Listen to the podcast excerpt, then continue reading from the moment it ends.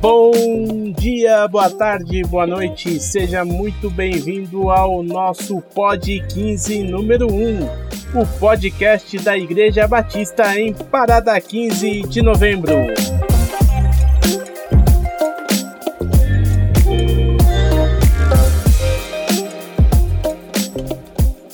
Objetivo do podcast é fazer uma roda de conversa, a famosa resenha, onde debateremos diversos temas cotidianos e relevantes, trazendo para você, nosso querido ouvinte, reflexões na palavra de Deus.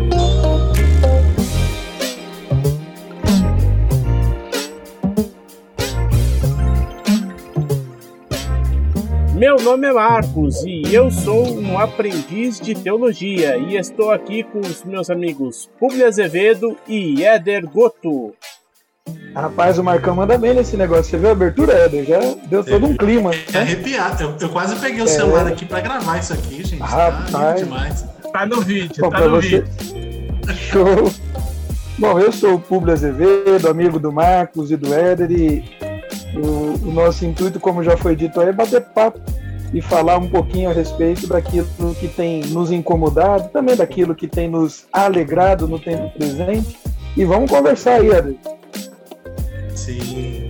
É um prazer aqui estar com vocês. Meu nome é Éder. Sou um discípulo do Publi também, do Marcos aí aprendendo com vocês. Como eu disse aqui no início, eu vou ser o Louro José aqui da conversa, né? Sempre aprendendo aí e estou à disposição aí no que. Vamos ver o que vai acontecer. Vai, vai ser para bem e glória do Senhor. Amém, amém. Vamos é, passar os nossos recadinhos aqui rapidinho. É, é muito importante para o nosso podcast que você compartilhe, envie comentários, sugestões de temas, quem você gostaria de ver aqui, é, ouvir é, a gente conversar também através do nosso e-mail comunica.ibpxv.gmail.com e também, se você quiser marcar nas suas redes sociais, hashtag podxv ou pod15, famoso pod15, e o nosso amigo Éder vai estar aqui acompanhando, ah, vai estar seguindo aí o- a hashtag para a gente pegar todos os recadinhos e na próxima gravação a gente trazer aí as sugestões e os temas que vocês pediram. Bom, vamos propriamente ao tema de hoje, né? O tema de hoje é um tema simples, fácil, é a pandemia e a questão da justiça divina. Vou dar um- uma introdução rapidinha aqui do tema e aí eu vou abrir aqui para os mestres dissertarem a respeito, né?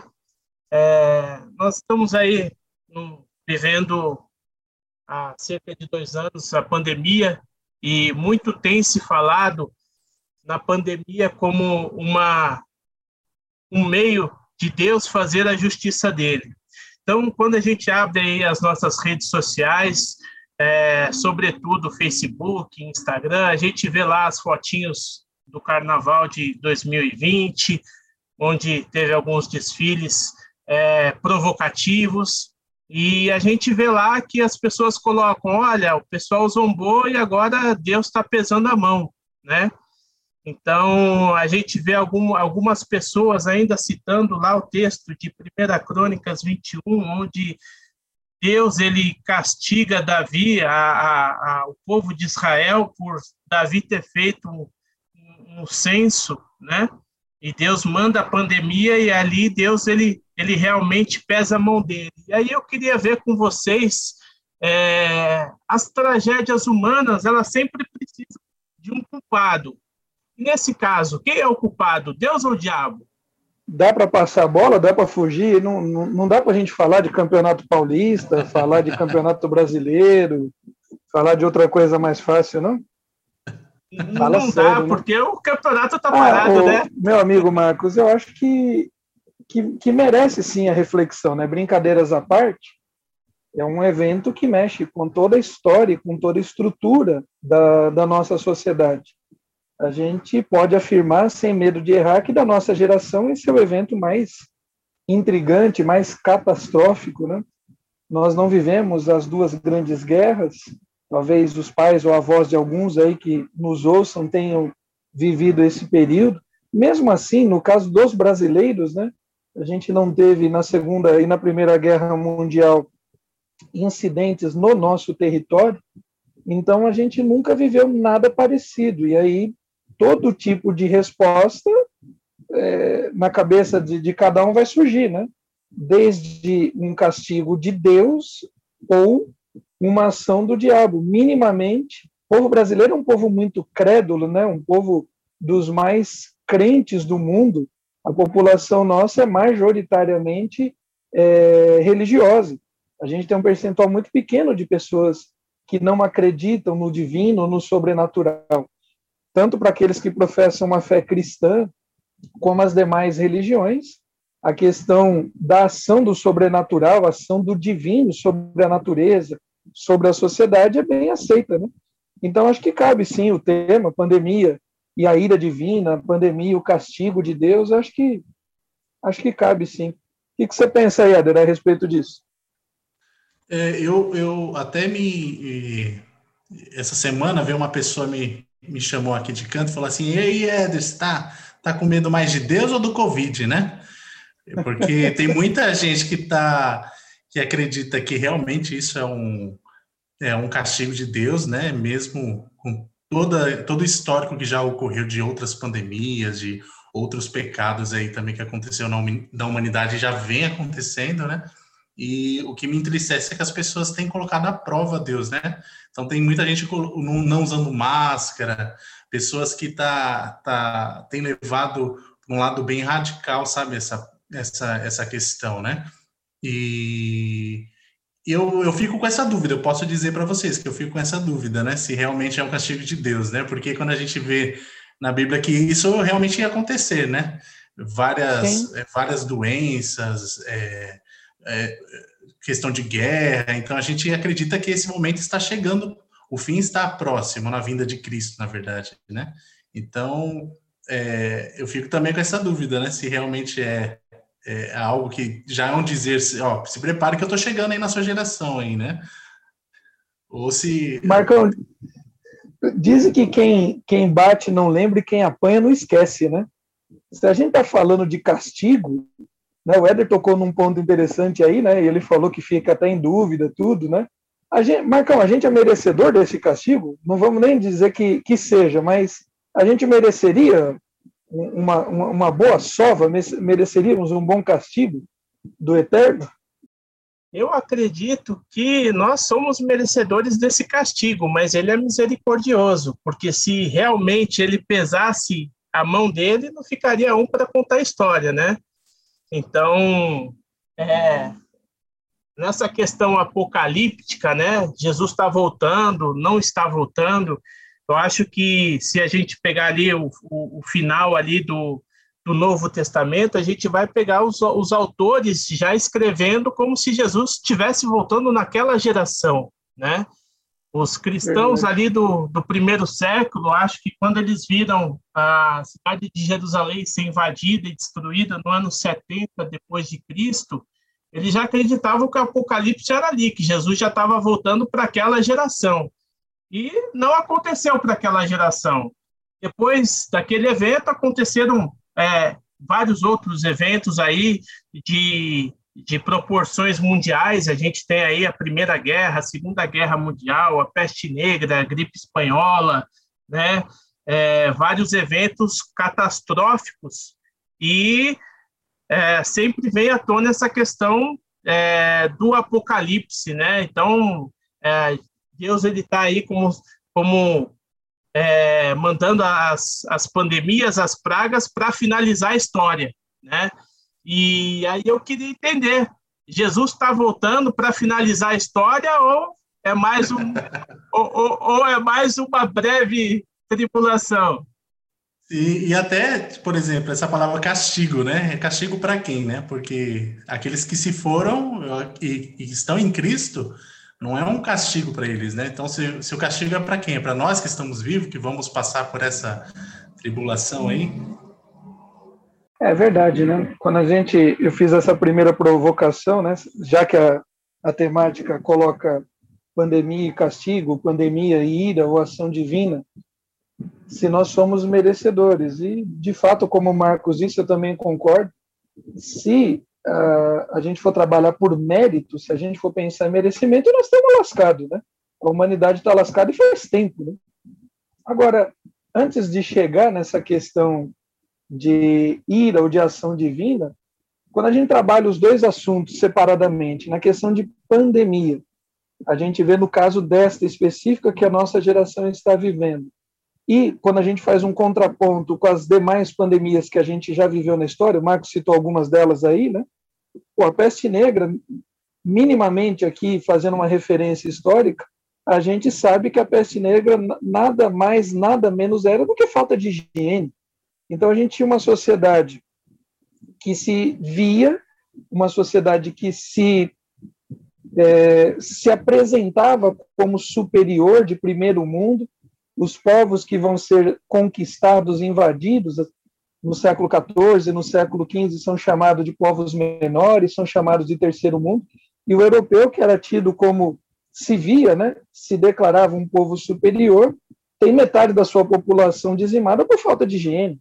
A peste negra, a peste que tem a ver com a doença do rato, tudo mais, ela simplesmente falta de higiene. Quando a gente pega o texto bíblico, por exemplo, a gente vê que o povo judeu tem instrução de Deus é, para itens de higiene simplesmente na época de Moisés. A gente está falando algo em torno de 3.500 anos da nossa geração.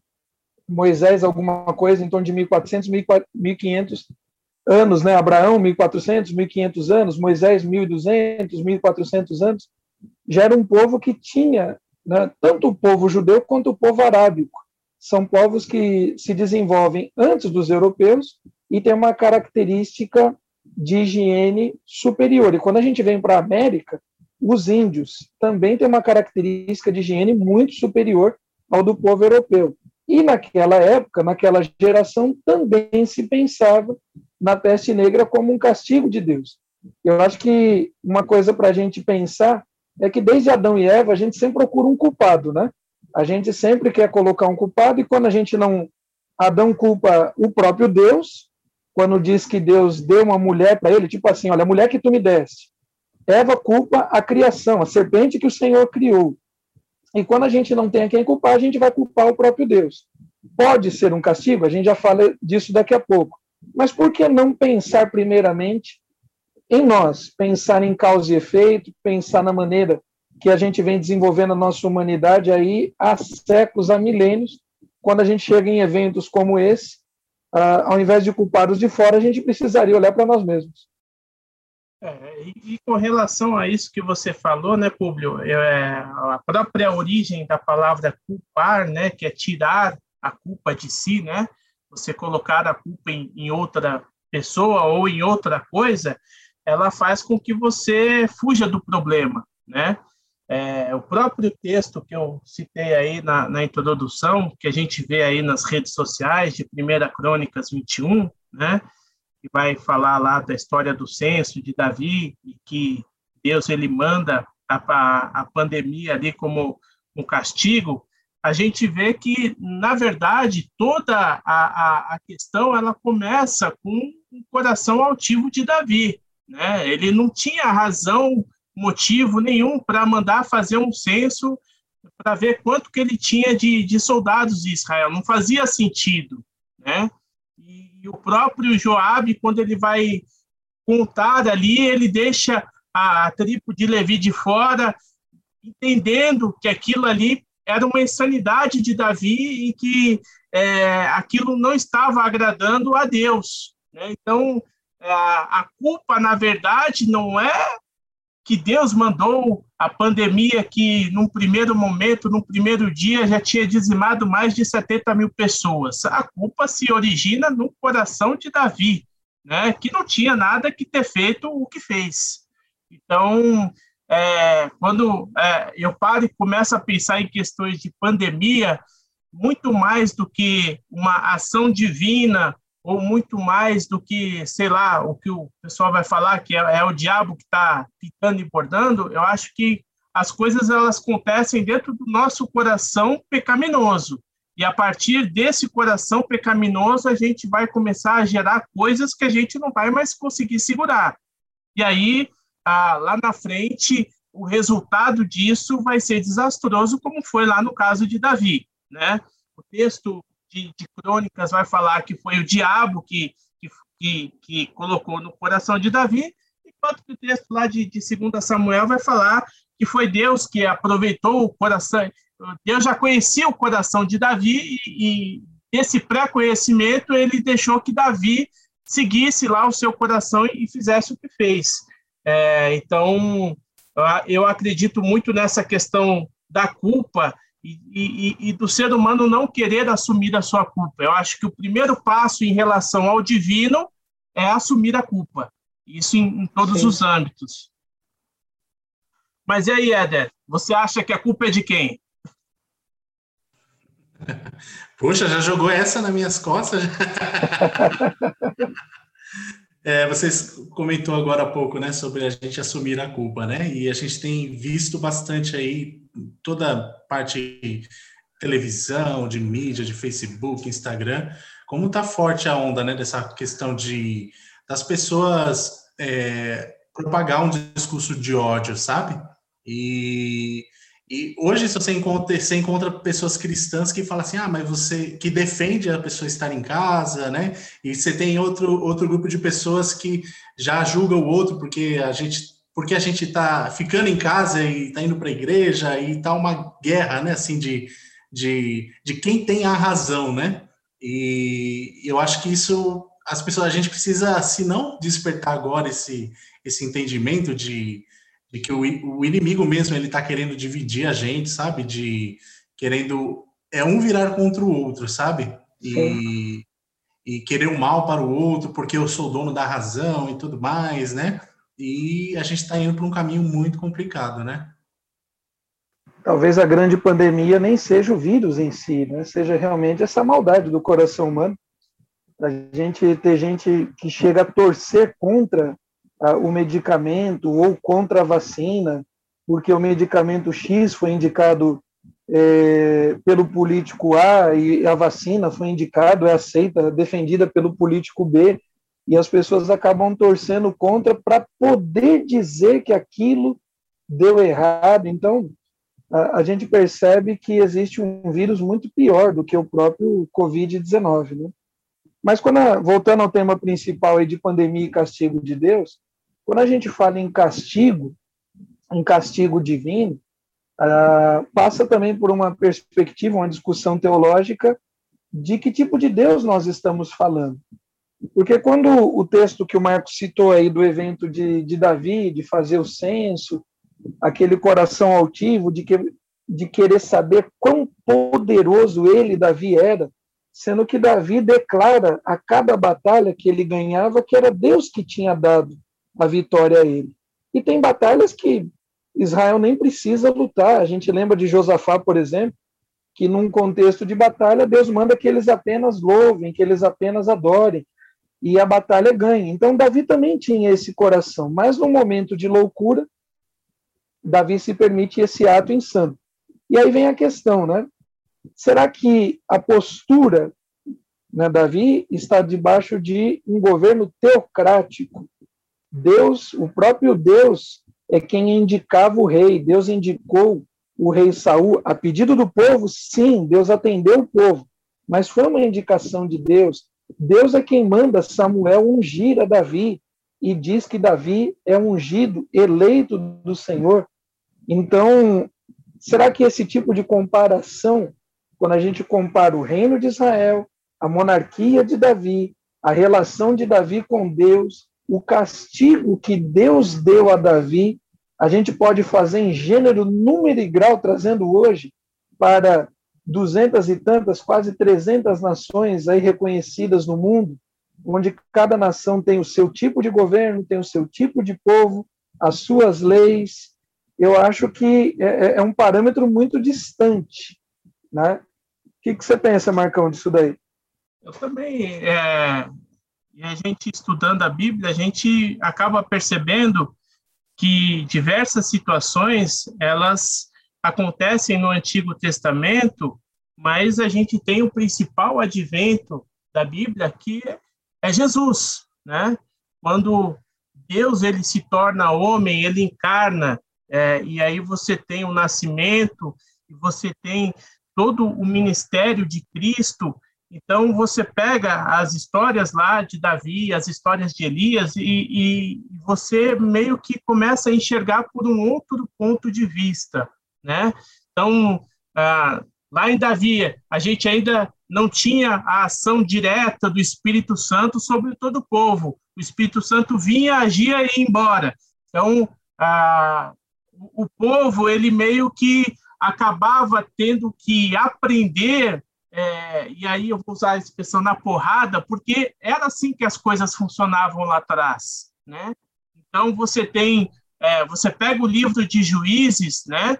E o livro de Juízes, ele é um, uma, uma repetição de Deus abençoando o povo, e aí o povo, a, a frase que o escritor de Juízes usa era que o povo fazia tudo que é, o, certo aos seus olhos, né? Aquilo que, que lhe parecia bom. Não fazia aquilo que Deus achava bom, mas aquilo que eles pareciam que era bom. E aí Deus ele mandava o castigo, as tribos entravam, acabavam com Israel, Israel se arrependia, e aí voltava toda a novela novamente, né? Era, era, o, era o ciclo sem fim, né? E você vai ter esse Sim. ciclo sem fim até chegar à questão de que, que o público colocou de Saul, que foi o rei que os israelitas pediram, não o rei que Deus queria, mas os, o que justamente os israelitas queriam. E aí você tem o marco, quando Jesus vem, e aí você tem o ministério de Jesus, você tem o derramamento do Espírito Santo e você começa a olhar para essa história e ver que ela já não faz mais sentido como faz o, como fazia na época, né? E aí você começa a entender que talvez o Espírito Santo agindo na vida do cristão, ele é de uma tal forma muito mais convincente do que Deus ele vir com a sua mão e pesar sobre aquele povo é, é essa a, a, o ambiente que a gente tem hoje, né? A gente tem pessoas que pegam histórias antigas do Antigo Testamento, que são histórias relevantes para a época, por um determinado momento Israel, e trazem hoje como se fosse uma verdade absoluta. Não faz o, o, que a gente chama na, numa estrutura de projeto de para, né? Você sair de um lugar e preparar o ambiente para o outro. Mas eu concordo com o Marcos quando ele diz que a ação do Espírito Santo, de fato, é uma ministração diferente no Antigo e no Novo Testamento. E, de novo, a gente não vive numa monarquia, a gente não vive numa teocracia. O povo que foi eleito, o povo que foi separado, o povo que foi marcado, inclusive fisicamente, né, com a circuncisão, o povo de Israel era um povo exclusivo de Deus e exclusivo aqui em termos de etnia, de nação, de estado, de geografia. Havia uma terra específica delimitada. A igreja já não é assim. A igreja é o agir de Deus em todos os povos, em todas as nações. Então, pensar num castigo de Deus é, num evento mundial como esse, para Deus castigar, dando resposta ao carnaval de 2019, para Deus dar resposta para o governo XYZ do país tal. Eu acho que é apequenar a Deus. O Deus que é grandioso, você limitar ele nesse sentido é muito realmente limitante, é muito. É, é, apequenar a grandiosidade de Deus a um evento como esse. Isso não quer dizer que a gente foge do tema castigo, né? Porque aí agora vamos voltar para a questão do, de fato do castigo. As pessoas têm um problema sério de ouvir a palavra castigo. Olha, o castigo dos pais, o castigo de Deus, a repreensão. Quem é Deus para castigar as pessoas? Afinal de contas, Deus é amor. Deus pode ou não pode castigar as pessoas? O que, que você acha, Eder? Eu acredito que, que Deus ele corrige, né? Então a gente a gente faz algumas coisas e existe a correção de Deus nesse sentido, né? E eu acredito também que existe o castigo também, né? Que é, é só a mudança de palavra, né? De é, é, é, essa questão do resultado, né? Então, tem pessoas que falam que castigo é como se Deus estivesse dando algo para a pessoa, mas eu já converto isso para como se fosse um resultado de algo, sabe? Então, eu fiz algo, uhum. estou recebendo isso como forma de, de que trouxe consequências, né? Então, acredito que existe sim. São coisas falo... diferentes, Marcão? São coisas eu... diferentes? Disciplina, correção e castigo? Eu, quando lembro da palavra castigo, me lembra muito a minha infância, quando os adultos falavam assim: você não pode fazer tal coisa que Deus castiga. Né? Então, a gente cresceu, eu, sobretudo, cresci escutando isso: olha, não faça porque Deus vai castigar, Deus vai ficar triste, vai castigar. Então, a gente cresceu muito mais com medo de um Deus que castigava do que um Deus que realmente amava a gente tinha muito medo desse Deus que castigava. Então, a gente olhava as outras pessoas e, e, de repente acontecia alguma alguma coisa com algum coleguinha que estava perto da gente, sofria uma queda, quebrava um braço, tal. E aí os adultos viam e reforçavam isso, falava: "Tá vendo? Ele foi desobediente, Deus castigou. Você não pode ser desobediente porque Deus não gosta de pessoas desobedientes, porque Deus castiga". Então a gente cresceu, eu cresci com esse mantra, já que eu posso usar essa palavra, né? Esse mantra na cabeça, olha, Deus castiga, Deus castiga. E a gente começa a ler o texto do Novo Testamento e a gente não vê, e aí o público me corrija se eu estiver errado, a gente não vê essa, é, essa palavra castigo tão uma ênfase tão grande quanto ela tem no Antigo Testamento. No Novo Testamento, você vai pegar esse castigo e vai transformar isso em repreensão, em correção, em provação, algo que tenha um sentido, não uma maldade por si só, mas algo que tenha um sentido, né? Algo que é, Deus ele utiliza uma situação, um evento para que você através daquele evento que para que sua fé ela cresça, para que você aprenda a, a depender de Deus. E eu vejo muito isso no Novo Testamento. Eu não vejo tanto essa questão do castigo, mas da questão da correção, da questão da provação. Isso eu vejo. Mas aí eu deixo para o público falar se ele, ele, ele acha o, o castigo do Novo Testamento.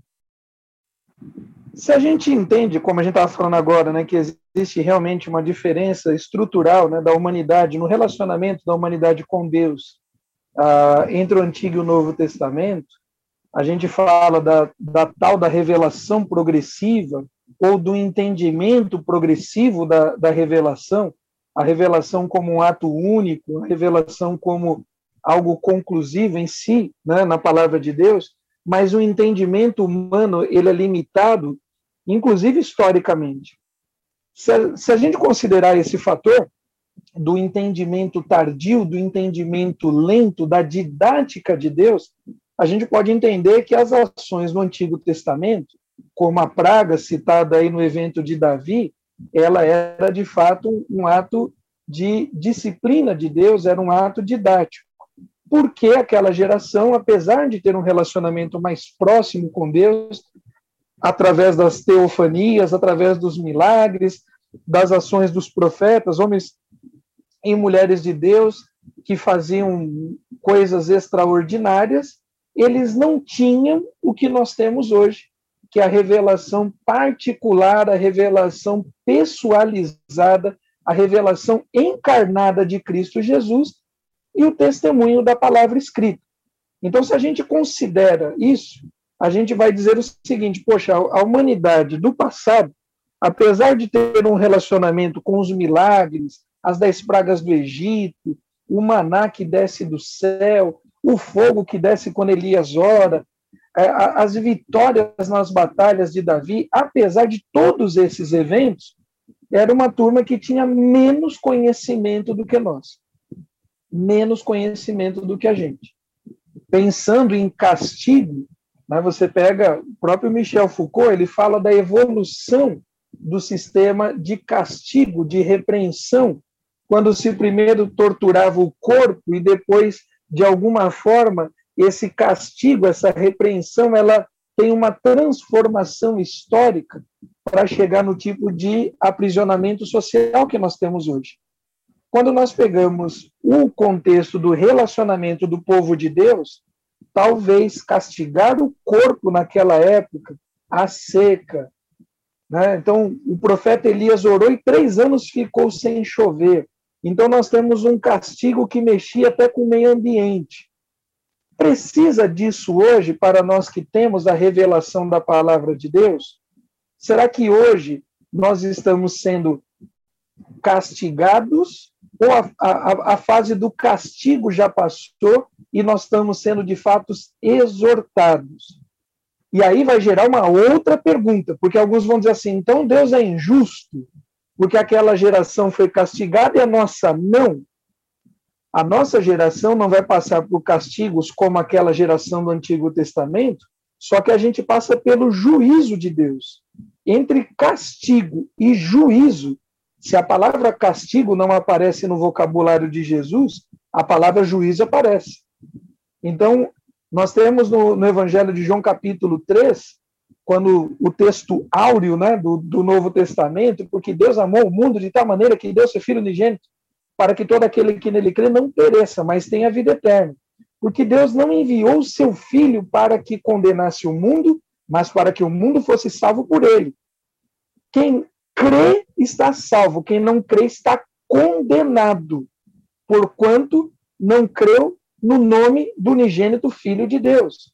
E a condenação é esta: que os homens amaram mais as trevas do que a luz, porque todo aquele que aborrece a luz todo aquele que pratica a maldade não se achega para a luz, a fim de que as suas obras não sejam questionadas, mas todo aquele que pratica a verdade se aproxima da luz, porque as suas obras são manifestas em Deus. Na minha cabeça, não existe castigo maior do que a ausência da presença de Deus. E talvez a pandemia, se de fato não é um castigo de Deus para a humanidade, porque eu não consigo conceber um castigo de Deus que atue pós-Novo Testamento, pós o evento de Cristo. Isaías vai dizer: o castigo que nos traz a paz estava sobre ele. Eu não consigo entender um castigo nessa nesse momento da história, só se fosse o juízo de Deus se a gente já estivesse na fase do juízo de Deus. E eu entendo que ainda não. Nós não estamos no juízo de Deus. Porque o juízo de Deus não é para o seu corpo. Imagina, aquele que tortura, aquele que flagela o próprio corpo é masoquista.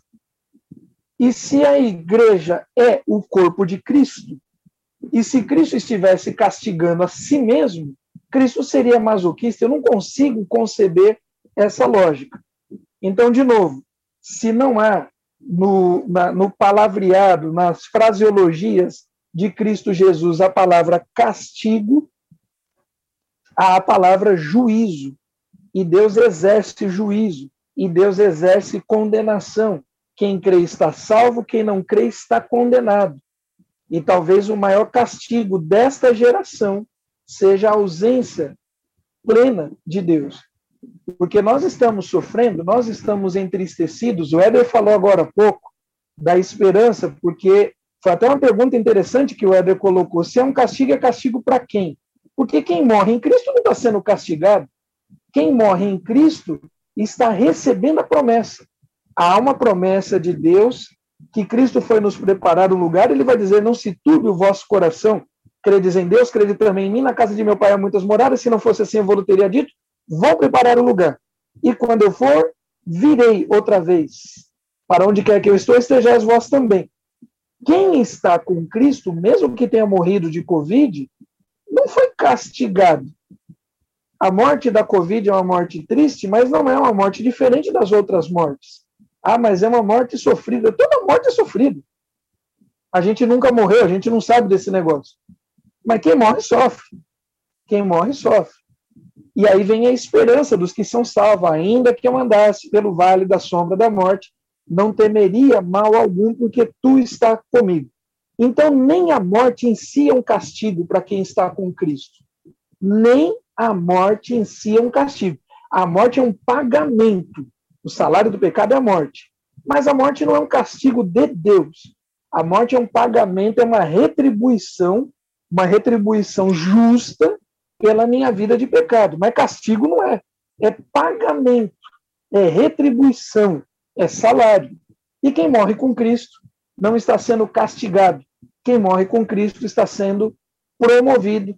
Quem morre com Cristo está acessando plenamente a vida que nós não conhecemos ainda, a vida que é, a vida de fato na eternidade. E a gente está desmistificando aí boa parte do tema, né?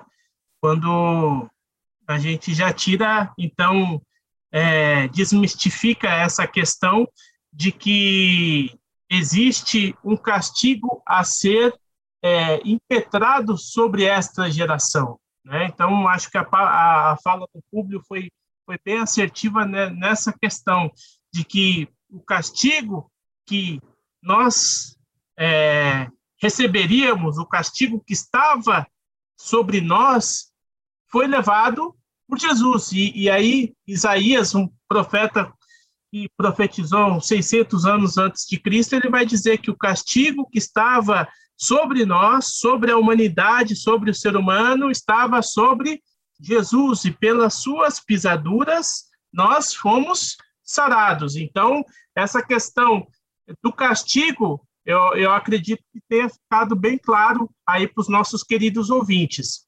Uma coisa interessante, e, e de acordo aí, que vem a calhar com o que o público mencionou, é que quando Jesus ele está lá em Nazaré e ele vai lá na, na sinagoga e ele cita mais uma vez o profeta Isaías quando ele diz que o Espírito do Senhor está sobre mim, porque o Senhor me ungiu para pregar boas novas aos mansos, enviou-me a restaurar os contritos de coração, a proclamar a liberdade aos cativos e a abertura é, de prisão aos presos. Porém, ele não continua o texto, né? E o texto diz que ele veio para pregoar o ano aceitável do Senhor e o dia da vingança. Então, ele não cita Sim. o dia da vingança, né? Então, nós temos aí Jesus falando o quê? Que ele está entre nós e o nosso castigo está sobre ele. Então, logo, os que dormem no Senhor ou os que morrem não são porque são efetivamente castigados, mas estão sobre a cobertura do sangue de Cristo, estão passando da morte, e agora literalmente da morte para a vida eterna. É isso mesmo, Éder? É isso mesmo. já saí aqui já entendendo tudo, gente. Mas eu entendo assim também, né? É, e, e, com certeza aí quem está ouvindo a gente aí, com certeza aí foi bem foi abençoado aí com os, com os dizeres do pastor Públio, do meu querido Marcos aí, que foi bem claro nessas questões aí. Essa questão de, de procurar culpados, né, voltando àquela fala inicial, a gente está falando de procurar culpados, é, é, é, que a gente procura os, os culpados sempre fora, né? Então, o castigo de Deus é por causa do carnaval, o castigo de Deus é por causa da corrupção política, o castigo de Deus nunca é por minha causa. E eu, de novo, mais uma vez, vou dizer: não quer dizer que Deus não tem autoridade, não quer dizer que Deus não vai exercer o, o castigo, né? Mas conforme a gente percebe no Novo Testamento, a gente entende que o Cristo que nos guarda, o Cristo que nos protege, tendo os amado, os amou até o, o fim, ele vai dizer a respeito dos seus discípulos que nenhum deles se perdeu, a não ser o filho da perdição, então, nós entendemos que a igreja não vai ser castigada. A igreja é o corpo de Cristo. Não que individualmente os cristãos que são pecadores não merecessem o castigo. É que esse castigo já foi pago. Não existe dupla punição. Só que em São Paulo você é punido duplamente no trânsito. Na, na, no mundo espiritual não tem dupla punição. Você, a punição foi dada em Cristo Jesus. O, o, texto da conversão de Lutero, que deixou Lutero completamente bolado, completamente estarrecido quando fala a respeito de justiça, e, e ele entende ali em Romanos 1, 16 e 17, a justiça de Deus se revela no Evangelho. Então, o Evangelho de Cristo, Cristo foi o sacrifício único perfeito de Deus, a sede, a resposta de Deus contra toda impiedade e maldade já foi paga em Cristo Jesus, e Deus não vai ficar castigando pontualmente as pessoas. O que Deus faz é corrigir, o que Deus faz é exortar, o que Deus faz é oportunizar, dar mais um dia de vida para que as pessoas se arrependam. Agora, isso não quer dizer que o juízo final de Deus vai ser atenuado. Isso não quer dizer que não exista um juízo forte, um juízo, inclusive, terrível, porque a palavra de Deus diz que há um lugar que Deus preparou não para os homens, foi preparado para o diabo e seus anjos. Mas uma vez que os homens desejem ir para esse lugar de dor e de tormento eterno, os homens irão. Os homens irão. Então, nós não estamos vivendo o castigo, mas nós estamos às, às portas do julgamento. Nós estamos à porta do sentenciamento, quando Deus, de fato, apartará uns como benditos e outros como malditos. Então, é importante a gente não depreciar, não diminuir o peso da justiça de Deus. O castigo foi pago em Jesus, mas a condenação para os que não aceitarem a Jesus é muito mais intensa, muito mais forte, muito mais arrasadora do que uma pandemia é, de dois, três, quatro, cinco anos. Eu não sei quanto tempo vai durar isso daí. Sim, e se, e se a gente, já que eu posso já descartar aqui a, essa hipótese do castigo, é, existe um propósito, de repente, para isso? A gente consegue já hoje, vivendo essa pandemia, entender um propósito por que nós estamos vivendo isso, ou daqui a uns cinco anos que a gente vai entender o porquê nós passamos por isso? Ah, show de bola isso daí, né? A gente pensar no tal dos paraquês, né? Já que os porquês a gente não tem domínio, a gente minimamente pensar nos paraquês, né? Eu não sei de quem é esse ditado, tá? mas dizem que o, o inteligente aprende com os próprios erros e o sábio com os erros dos outros, para não ter que passar por eles me parece que a gente nem é sábio nem inteligente, né? Porque nós não aprendemos com os erros aí da turma do passado e, como você mesmo disse, Éder, no começo da nossa conversa, falando da polarização, falando dessas brigas que a gente tem nas redes sociais, parece que a gente também não está aprendendo com os nossos erros. Eu não tenho esperança nenhuma na humanidade. Eu não tenho esperança nenhuma. Eu acho que não vai trazer proveito nenhum esse negócio. A gente saiu de uma Segunda Guerra Mundial e o povo não se tornou mais solidário, não se tornou mais amoroso, não se tornou mais fraterno. Né? Então, aquela tríplice utópica né, dos ingleses, igualdade, fraternidade, liberdade, essas coisas nunca aconteceram em regime nenhum. Ah, mas a democracia europeia, a democracia americana, balela, isso é conversa para boi dormir. A diferença está, de fato, em quem tem acesso ao poder, quem tem acesso à riqueza. E a pessoa, quando é, é Thomas Hobbes que fala sobre isso, né? A grande alegria, a grande realização do ser humano é liberdade e. Escravidão. A liberdade dele é escravidão do outro, né? Então a gente é muito feliz quando o outro se lasca, não é quando eu me dou bem. É quando o outro se lasca. E a gente tem visto nessa pandemia tanta gente se dando bem, às custas da morte do outro, às custas do sofrimento do outro. Então, é, ah, mas não são só os políticos que desviaram recurso, não são só os secretários da, da saúde que superfaturaram. A gente vê pequenos comerciantes pintando, é, eu não sei como é o nome, aquele cilindro, pintando cilindro de extintor de incêndio para vender como cilindro de oxigênio gente baixa, gente pequena, gente medíocre, que sabe que aquilo vai gerar a morte de outro. empresários grandes vendendo máquinas de, de mecanismo de oxigenação quebrados, sabe que não funciona, que vai matar gente, e o cara vendendo para se dar bem, enfermeiros é, surrupiando vacina, fingindo que está vacinando o idoso e não está, médicos colocando seus filhos, seus parentes na, em listas fakes para assumir a posição, igrejas fazendo, olha, em todas as áreas da sociedade. Em todas as áreas. Então, eu acho que não vai mudar nada, Éder. Eu acho que a gente vai continuar ruim desde a nossa infância, desde a nossa meninice. Vai mudar nada. Vai mudar nada. E aí a gente vê a própria história do povo de Israel, ela relata muito bem isso, né? Essa questão do, do Thomas Hume, né? É, quando o povo estava lá preso no Egito e era escravo, né? Eles clamaram a Deus e Deus com a mão forte tirou do Egito e levou para a Terra Prometida. Então, de repente, um povo que era escravo, né?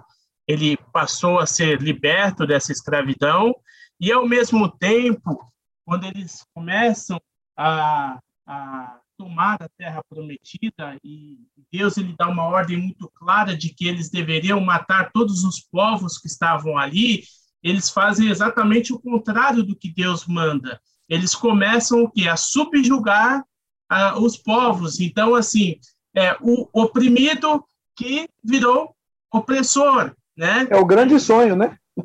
E isso vem lá de Israel. A gente não está falando de São Paulo, dia 22 de março de 2021. A gente está falando do povo de Israel. E, e, Salomão, na sua, na sua grande sabedoria, vai dizer que não tem nada de novo debaixo do, do, do, do céu, nada, né? Nada, não tem nada. nada de novo. Então, assim, é, a gente vê, é, se, se no governo é, teocrático a, a, injustiça social e as desigualdades, e a gente está falando do governo que é Deus que está governando.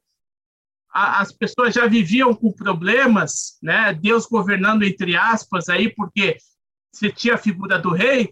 Na democracia vai ser daí para pior, né? Então é. a gente vê cada um levando o seu, levando a sua vantagem, levando o seu querer, né? E aí puxando um pouquinho para o que o Éder falou a respeito de para quê, né?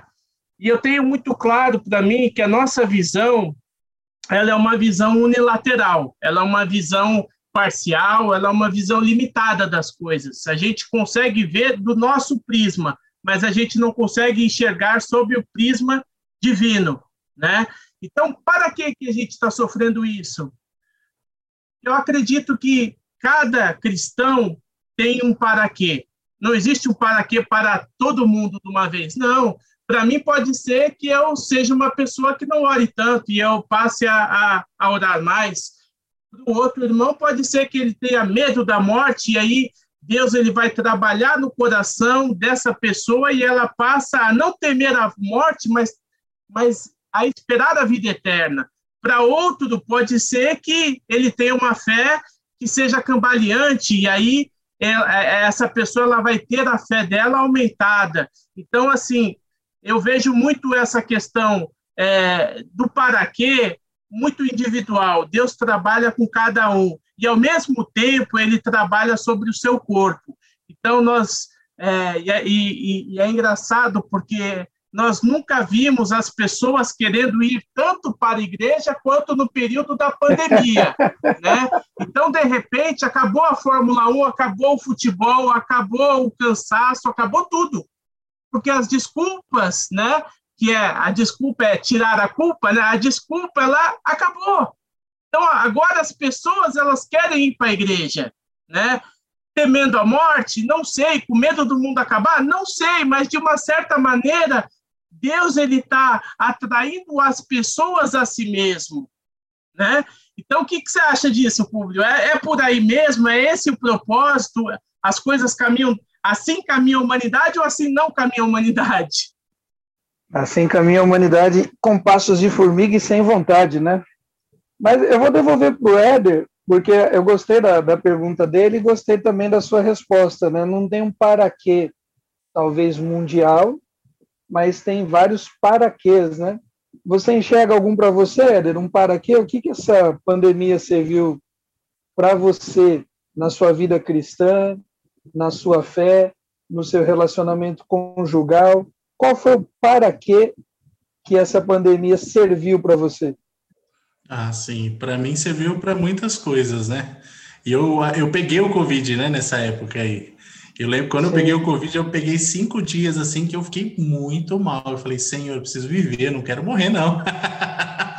Tô cheio de coisa para fazer nessa terra. Mas cheio de boleto para pagar, né, meu? É, então, tenho. tenho Mas que ficou desesperado é o pessoal lá do movimento Escolhi Esperar, né? Ia casar agora é. em 2021, o mundo tá acabando, o pessoal ficou desesperado, meu. Não é possível, né? Ai, mas é interessante, né? A gente, eu, eu e a Erika, a gente é, somos pessoas muito sociais, né? A gente sai bastante, a gente convive com bastante pessoas, né? E a gente entendeu assim que bem forte assim, né? Como que é importante a gente estar junto, é, não precisar de coisas externas para para poder ter uma vida assim feliz, né? Porque hoje quando a gente fala de ansiedade, as pessoas querem ir para fora de casa, quer sair, né? Quer fazer alguma coisa. E a gente tem aprendido a se reinventar aí para poder para para poder viver melhor, né? Então a gente eu, eu, tinha problema até de ficar muito tempo no celular. Eu falei não, vamos vamos tentar fazer o possível para ficar mais desconectados, ficar mais tempo junto, né? E a gente não podendo sair, a gente encontrou aí uma forma da gente é, melhorar ainda mais o nosso, nosso casamento, o nosso relacionamento, né? Ah, que bom. Então, assim, concordando aí com o que vocês dois colocaram, né? A gente tem que individualmente focar em cada um no seu para quê, no seu relacionamento pessoal com Deus, no seu relacionamento familiar, conjugal, com pais, com filhos, com a sua própria profissão. E realmente a gente tem uma série de desculpas para tudo, né?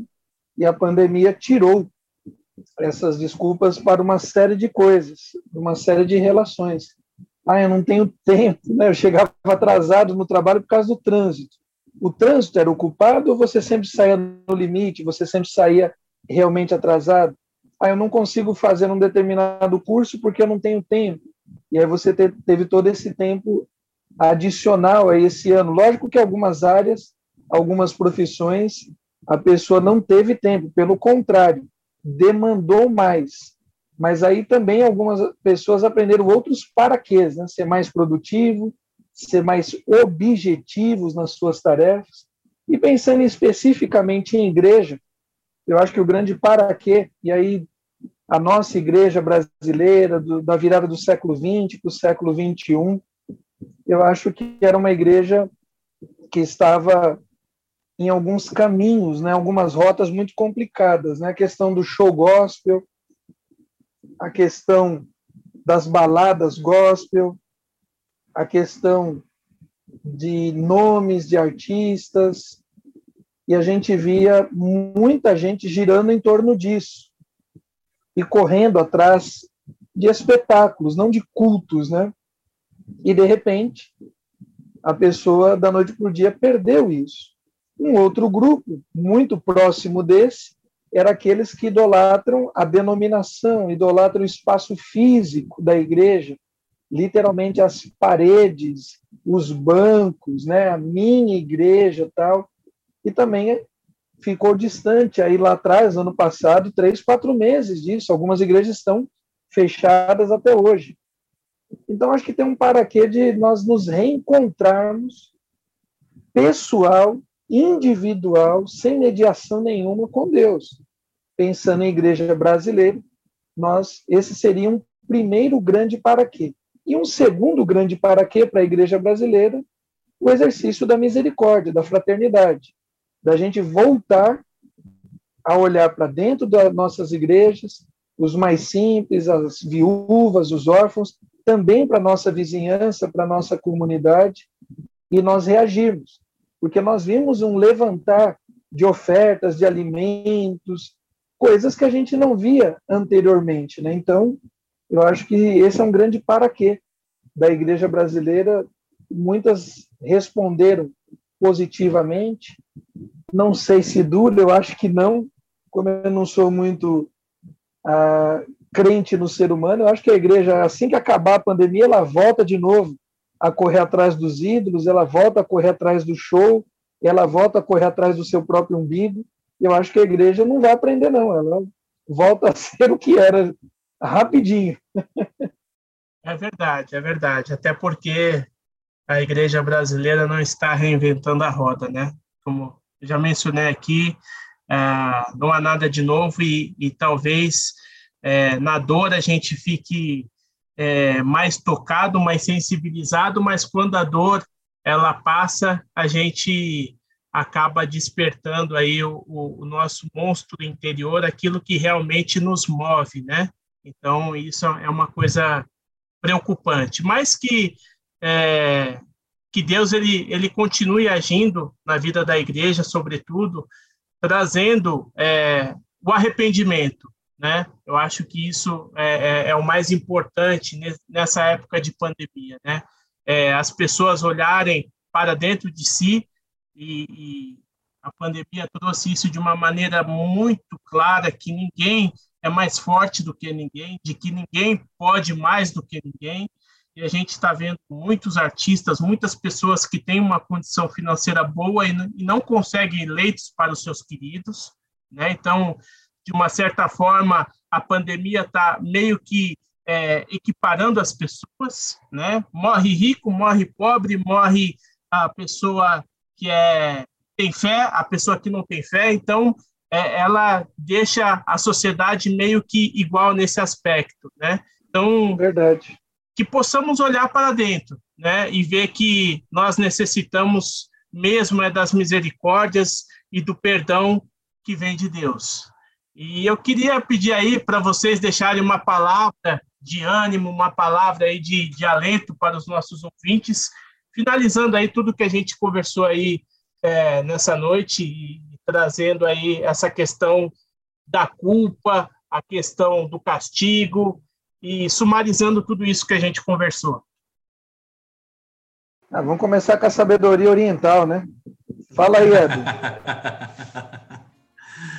Eu gostaria de deixar aqui um versículo, né, que está em 2 Crônicas 7, versículo 13 e 14, que é se eu fechar o céu para que não chova, ou mandar que os gafanhotos devorem o país, ou sobre o meu povo enviar uma praga, se o meu povo, que se chama pelo meu nome, se humilhar e orar, buscar a minha face e se afastar dos seus maus caminhos, dos céus eu ouvirei perdoarei o seu pecado e curarei a sua terra. Né? Que Deus ele ele sabe de todas as coisas, ele já já tem preparado o melhor para nós, né? Então que neste momento a gente possa entender que que quando nós buscamos a Deus e Deus ele está cuidando de nós, ele está fazendo a sua vontade.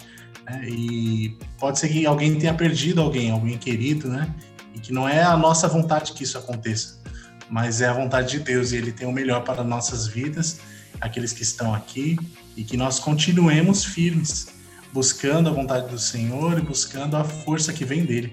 Né? Então, se você perdeu alguém que você conhece, mantenha-se firme no Senhor, porque Ele está cumprindo o seu propósito. Amém. Legal. Eu cito aqui Romanos 8, 28. Se a gente falou que a pandemia não é um castigo de Deus, a gente crê que ela está debaixo da soberania de Deus. Também não é um acidente é, do universo que Deus passa desapercebido. E o texto de Romanos 8, 28 diz que sabemos que em todas as coisas, que todas as coisas cooperam para o bem.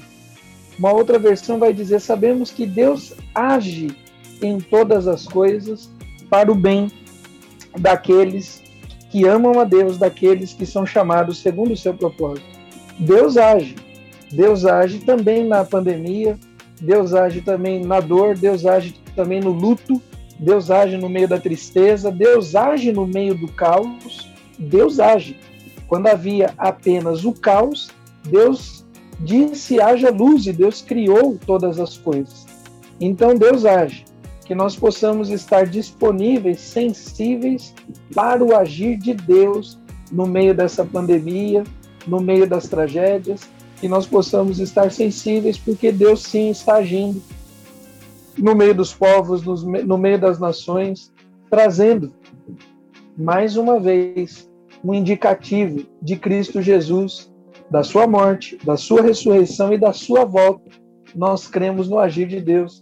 Que Deus abençoe aí você, a sua família, em nome de Jesus. Amém. Vou deixar aqui com vocês 2 Coríntios 4, 17, que diz: Porque a nossa leve e momentânea tribulação produz para nós um eterno peso de glória, acima de toda comparação. Então, Paulo está exatamente falando sobre isso, né? Que às vezes a gente acha que a nossa tribulação ela é muito pesada, mas ele fala de um peso de glória, algo muito maior, algo que ele mesmo no versículo ele vai dizer que não tem comparação. Então, é, os nossos olhos devem estar fitos em Jesus, né? Nossa, a nossa, o nosso caminhar, o nosso pensar, nós devemos no meio dessa pandemia guardar o nosso coração, porque o inimigo ele procura de todas as maneiras nos cercear e tirar a nossa alegria, e tirar a nossa liberdade, e tirar a nossa comunhão com Deus. Então, que possamos pensar realmente nisso, né? Em termos um relacionamento verdadeiro, puro e íntimo com Deus. Eu acho que isso é o, é o, é o caminho para todas as nossas é, inquietações e todas as nossas dúvidas. Tá certo, pessoal? Nós agradecemos aí a sua, a sua audiência. Se você concorda com o que foi dito aqui, se você não concorda, se você tem um outro ponto de vista, por favor, mande um e-mail lá para gente, comunica.ibpxv.gmail.com e a gente vai ler aqui no próximo programa as opiniões divergentes e vai colocar em pauta para que todos nós possamos crescer. Um grande abraço, fique com Deus e até o próximo episódio.